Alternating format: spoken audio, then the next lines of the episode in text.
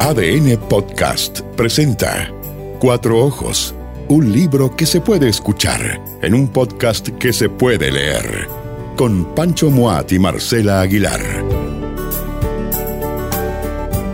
Cristina Rivera Garza, investigadora, escritora, ensayista, mexicana, poeta. Socióloga, ¿no? Eh, ella tiene un doctorado como en historia latinoamericana. Es una intelectual. Ella creó, fundó el doctorado en escritura narrativa, escritura, perdón, escritura creativa en Houston, en la Universidad de Houston, en Estados Unidos, pero un doctorado en español. Y ella ahora es de ahí profesora distinguida. Ese es su, su título. Ganó un premio hace poco. Ha ganado varios. ¿eh? Ella ha ganado muchos premios, eh, pero el premio que ganó hace poco acá en Chile es el de la Cátedra Mujeres y Medios. Eh, es un premio a libros de, de, narrativa la Diego Portales. de la Diego Portales, de la Cátedra Mujeres y Medios. Y es la primera vez que se entregaba este premio. Era un concurso latinoamericano, podían postular libros publicados el año anterior, el 2021, y ella es la primera ganadora con El Invencible Verano de Liliana. Sí, ya nos detendremos en ese libro increíble, eh, pero antes déjame decirte que el 2021 Cristina Rivera Garza recibió el Premio Iberoamericano de Letras José Donoso. Y por eso vino a Chile a recibir eh, el premio. Ella recibió ante el Sor Juan Inés de la Cruz, creo que lo recibió dos veces ya. El Ana Seegers, ha recibido un montón de eh, premios. hiper premiada. y acaba de sacar un libro a través de literatura random. 2022 eh, es este el... Exacto, que se llama Autobiografía del Algodón. Llegó a Chile hace nada. Está recién aparecido, salió en septiembre del 22. Es un libro que fue escrito el 2019, pero acá aparece en Chile eh, recién. Pero, y es una historia de, sus antepasados, de sus orígenes. De sus ancestros. Mm. Fíjate que yo estaba separando, Marcela, para traer para esta conversación sobre Cristina Rivera Garza un texto que leí hace poco de Julio Ramón Ribeiro, del peruano, que se llama Ancestros, y que me encantó. Dije, este ejercicio lo haríamos hacer todo, que es como una historia muy detallada, así como de verdad documentada, eh, del primer Ribeiro que eh, llegó a Perú, él, fija como el corte, hace el corte no para el infinito para atrás, ¿no es cierto?, de España, no sé. No, el primer Ribeiro que llega a Perú que fue Melchor Ribeiro, que es su tatara tatarabuelo, y don Pantaleón Zúñiga, que es su bisabuelo materno. Entonces, él arma un texto desde que llega el primer Ribeiro y este primer Zúñiga, y, va como intentando reconstruir esa historia. Y por supuesto está lleno de lagunas, lleno de imposibilidades, lleno de misterio, pero igual hace el esfuerzo y el ejercicio de, rastreo. Y escribe un texto que fue parte de una autobiografía que siempre soñó escribir Julio Ramón Rivero y nunca terminó de completar, y cuyo texto fundamental es esta, eh, este libro Ancestros. Y a mí me pareció que una autobiografía del algodón, que no la he leído, que recién acaba de llegar, que la estuve hojeando, es un ejercicio muy bacán de meterse en los ancestros, ¿no es cierto?, de, de, los primeros Rivera que son estos trabajadores cosechadores del algodón, ¿no es cierto? Claro, que trabajan entre México, o sea, en la frontera entre México y Estados Unidos, entre Tamaulipas y, Texas. Eh, y claro que, que eh, en, en, esa historia de esfuerzo, de explotación también, eh, está el origen. De revueltas políticas, digamos. Efectivamente, está, está también el origen de, esta sociedad eh, que hoy en esa zona, en esa zona de la frontera, está muy sometida por la cultura y por el poder del narco. Exacto, pero hay algo entonces que tiene la literatura de, Cristina Rivera Garza que es cómo yo me sirvo, de pronto, me sirvo en el mejor de los sentidos de historias que tienen que ver conmigo, con mi biografía, con, mi familia, con mis ancestros, para construir relatos que sean mucho más transversales y universales, ¿no es cierto?, que mi propia historia. No sé si a propósito de, la reflexión que algún momento hicimos, Marcela, ¿te acuerdas sobre Annie No? Mm. ¿A cierto? Annie No, es decir, como que se sirve de los materiales de su biografía, no para contar su historia, sino para contar una historia que en el fondo nos pueda hablar a nosotros de manera como contundente. Ahora, Cristina Rivera Garza es, es una intelectual, en, el mejor, no sé, sentido de la palabra. Ella, ella reflexiona, reflexiona sobre la cultura actual. Tiene un, un, libro que se llama Los muertos indóciles, necroescritura y desapropiación, en que ella también como teoriza sobre esta cultura de la muerte en Centroamérica, en la zona de la frontera. O sea, también eh, es una persona que ha reflexionado como a, partir también de un aparato teórico sobre, sobre todos estos temas.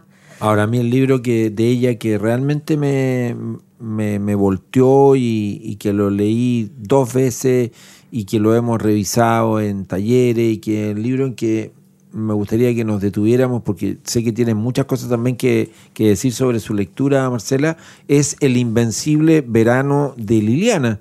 Y que es un libro eh, en donde Liliana Rivera Garza, su hermana menor, estudiante de arquitectura, es víctima, ¿no es cierto?, de un femicidio, de un crimen, eh, hace más de 30 años, eh, y que marca además a, a, Cristina Rivera Garza para siempre, no solo por lo que significa que asesinen a tu hermana, sino además porque efectivamente la hace, sé, tiene que pasar demasiado tiempo para que ella sea capaz de, en el fondo, convertir esa, esa marca de su biografía en una historia narrable.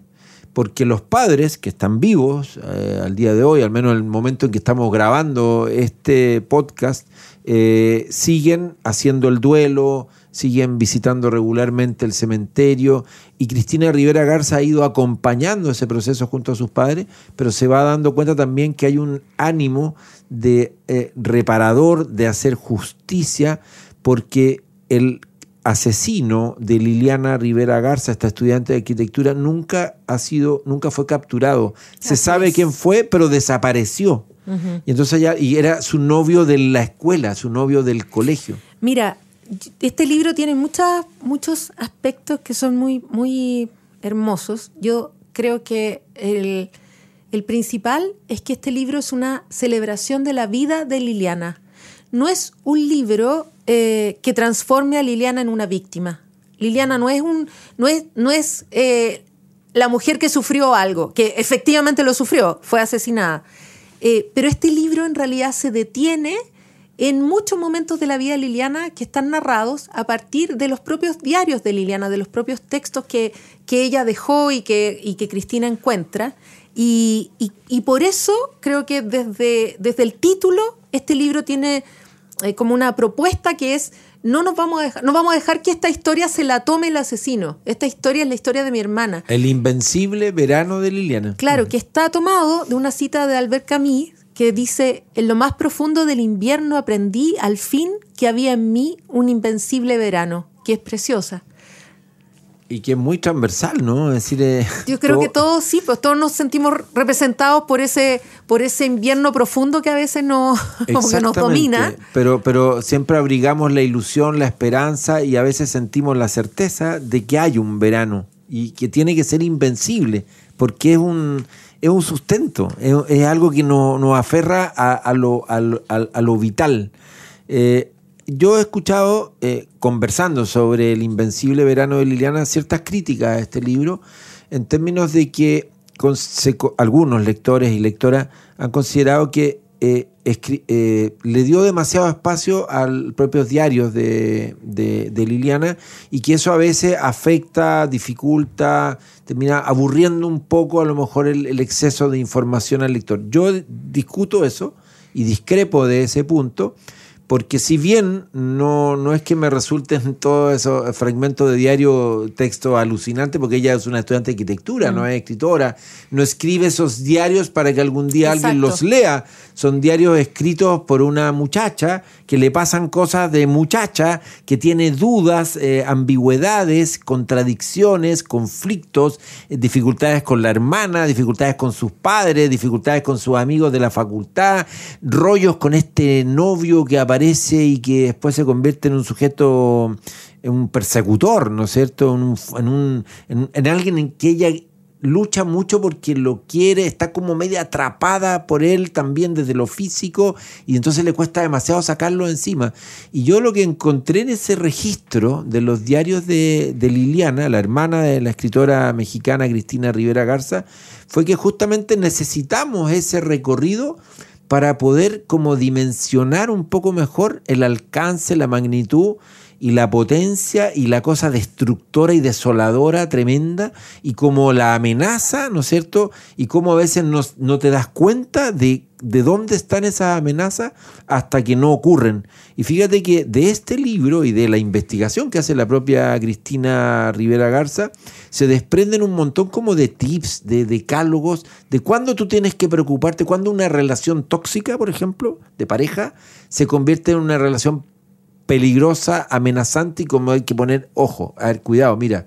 Y eso está casi tipificado en, el, propio desarrollo investigativo que, que, va desarrollando Cristina Rivera Garza y que en la primera etapa es, es terrible porque nadie quiere facilitarle nada. Y es la, la, persistencia de ella como investigadora, más la ayuda de otras mujeres que van acompañando este proceso, incluso amigos de Liliana, de la facultad, viejos como pequeños amoríos que tuvo por ahí, ¿no sé que van ayudando a reconstruir este pedazo de historia para que a la larga nosotros lo leamos, ya no solo leamos el drama de Liliana, como dices tú, y la vida de Liliana, sino también que leamos por qué se demoró tanto la legislación, no solo en México, sino en todo el mundo, en tipificar, ¿no es cierto?, el delito del femicidio, ¿no? Uy, hay varias cosas sobre lo que has comentado, Pancho. Eh, primero, creo que el, el ejercicio que ella hace es precisamente lo que tú dices, mostrar a Liliana como la joven, que es una joven estudiante. Ella tiene diarios, registros de cuando estaba en, el, en la escuela todavía, en la enseñanza secundaria y, después cuando llega a la universidad. Y son registros muy inocentes. Eh, Liliana no es, no es, una, no es una escritora, como dices, pero además es muy jovencita y creo que hay ahí también un ejercicio que es bien, que es bien entrañable, es bien conmovedor, porque Cristina Rivera Garza eh, tendría hoy la edad de ser la madre de Liliana. Eh, es una mujer madura, una mujer grande ya, que está mirando y reflexionando la vida de una adolescente, de una joven. Y entonces la, la, la, mira también con mucho cariño, es, muy, es una mirada muy afectuosa hacia ella.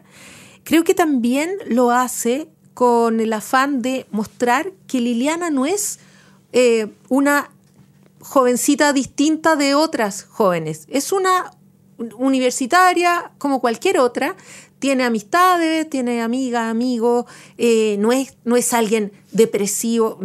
a ver, no, tampoco me quiero detener como en, posibilidades de cosas porque eh, en el fondo el, el mensaje creo yo importante es esto no le pasa a Liliana porque Liliana tenga un problema. No es que Liliana se exponga más que otras jóvenes. No es que Liliana tenga trastornos, eh, no sé, psicológicos, psiquiátricos, que la lleven a exponerse a este... Es lo más eh, normal que hay, Es una chiquilla común y corriente que vive una vida común y corriente y que en realidad, si uno puede decir qué le pasó, tiene la mala suerte de encontrarse. De haberse cruzado con un. De haberse cruzado con un tipo en, cuando estaba en la escuela. en el colegio. De un tipo que ella ve que es, un, que es medio absorbente, un gallo así, pero, pero tampoco no es un gallo que cuando estén en la escuela no, no es que le pegue, no es que no, ah. no, pero es un gallo controlador. Pero, que forma parte además de una casa rara. ¿No es cierto? acordáis, no? de una familia bien disfuncional, como. Pero bueno, a nadie le gusta mucho él, pero, pero ¿quién no ha tenido un, un, un pololo de hija, polola de hijo, que, que uno no haya dicho, pucha, pero ah, ya, ¿quién no tenía una crítica? No, y el papá incluso le hace ver, ¿te acuerdas? Eh, cosas del aspecto del físico, como que sea más cuidadoso, de la manera...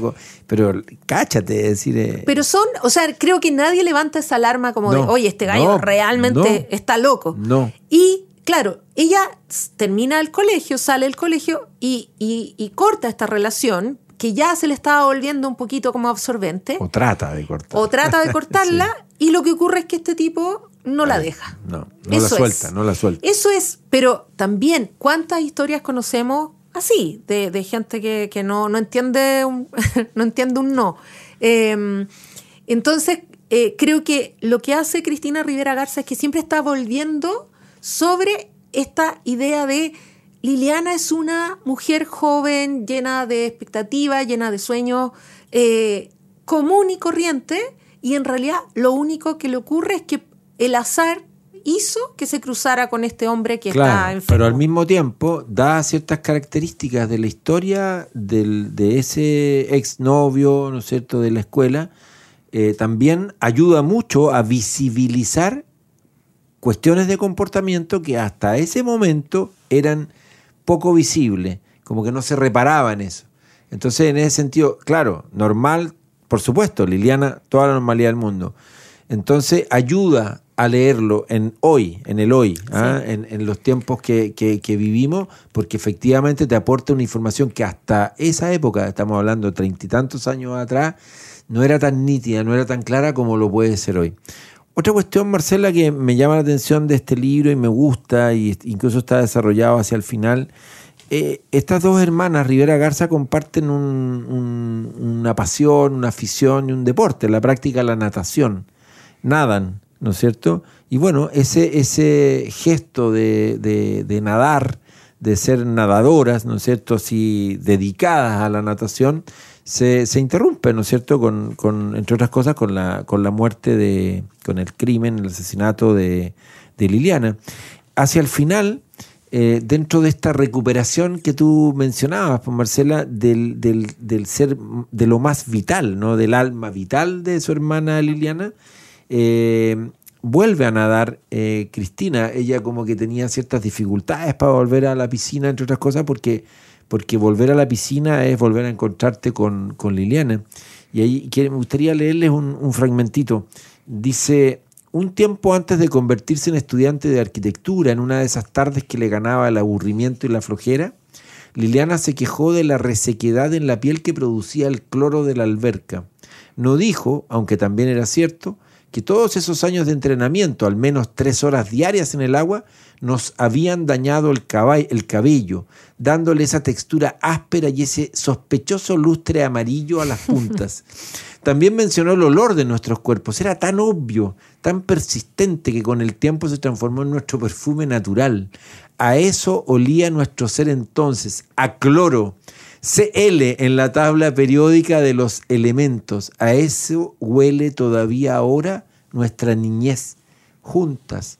Ella continúa aquí con nosotros. Sí, Cristina Charpe tiene razón. Ella, como tantos otros, sigue a nuestro lado, no como mera metáfora, no como la ensoñación de un sufriente o varios sufrientes, sino como carbono y fósforo, como sodio y también como cloro es muy lindo como ella la vuelve a la vida, incluso desde lo más químico, desde el aroma, desde el perfume que desprendían ellas eh, de tanto recurrir eh, a, la, a la piscina. Y te cuento una anécdota, Marcela, a propósito de este libro, del Invencible Verano de Liliana, que lo leímos eh, así disciplinadamente con nuestro grupo de lectura y que pasó algo increíble. Así de, de las. Fue tan unánime, tan consensuado el, el- el- el- impacto de su lectura, sobre todo en las mujeres lectoras, que de manera espontánea eh, se me ocurrió decirle así como en voz oye, de repente podríamos todas estas cosas que ustedes han dicho, que han traído escritas, que han reflexionado, que hemos ido compartiendo en estas sesiones de comentar el Invencible Verano de Liliana, deberíamos hacérselas llegar a, a Cristina Rivera Garza porque qué más bonito para ella como autora de este libro que en el sur del mundo, en Chile, ¿no es cierto?, en la Covacha, aquí donde estamos reunidos, un grupo, no sé, de 20, 30, 40, 50, 60 lectoras y lectores eh, estén diciendo cosas sobre su libro. Y le pregunté a Juan Villoro si tenía algún correo de la Cristina Rivera Garza para hacérselo llegar y me lo mandó al tiro. Me dijo, sí, claro, va a estar feliz de recibirlo. Y le preparamos entre todos como un, resumen, un detalle de